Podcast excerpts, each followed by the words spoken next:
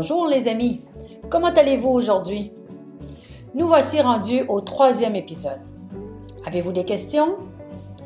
Nous pouvons aussi vous répondre directement par téléphone.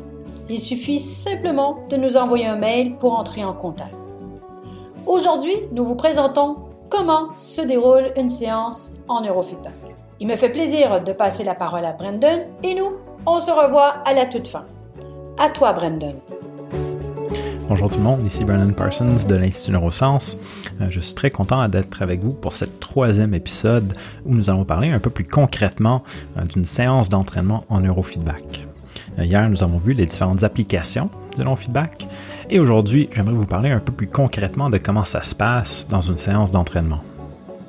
Donc, ce qu'il faut tout de suite comprendre, c'est que la première séance en neurofeedback, eh bien, c'est pas de l'entraînement. On est là pour l'évaluation.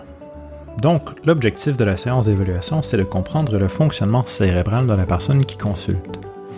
Donc, l'idée, c'est d'enregistrer de façon passive l'activité cérébrale. Ça peut se faire de deux façons. On peut enregistrer uniquement les 10 sites principaux dans le cerveau, ou on peut prendre une évaluation plus compréhensive des 19 sites de façon simultanée. Dans un cas ou dans l'autre, l'objectif, c'est de comparer cette activité à une base de données normative afin de créer une cartographie cérébrale, des images très intuitives qui nous permettent de comprendre rapidement si nous avons par exemple des excès ou des carences de tel type d'onde à tel endroit. Euh, si vous étiez avec moi pour l'épisode numéro 1, euh, juste un petit rappel, on a parlé de quatre zones cérébrales standards, le delta, le θ, l'alpha et le bêta. Et donc, si on voit qu'il y a un déséquilibre à un endroit qui correspondrait à une difficulté, une plainte, un motif de consultation ou un objectif de quelqu'un qui est en entraînement, eh bien, ce paramètre-là peut devenir l'entraînement et le protocole d'entraînement. Donc, nous allons cibler par exemple les ondes bêta à tel endroit afin de les renforcer, d'en avoir plus.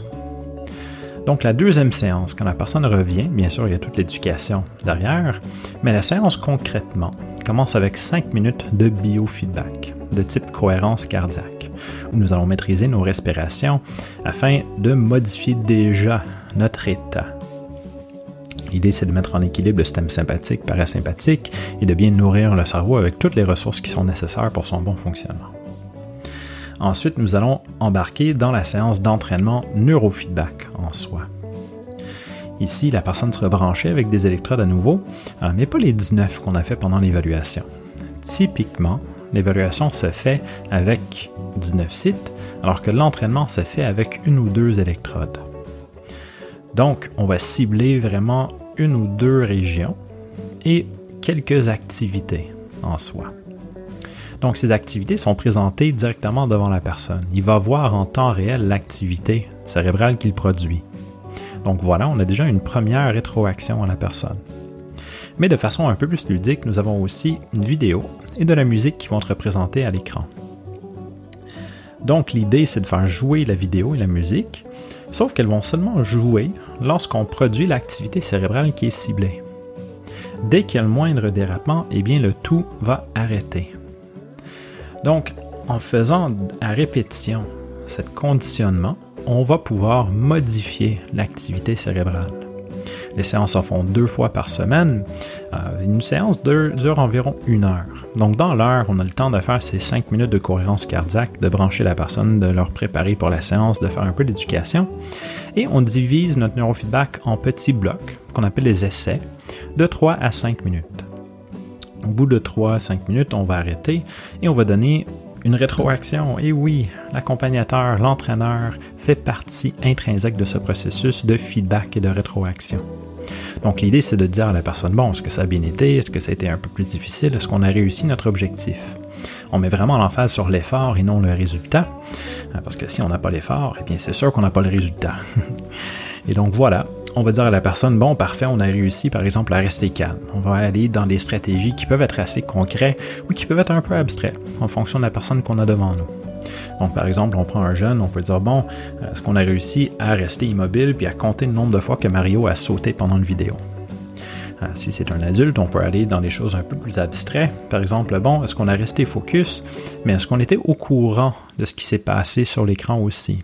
euh, le moment où les ondes bêta ont beaucoup baissé, par exemple, est-ce qu'on est qu'on en a aperçu?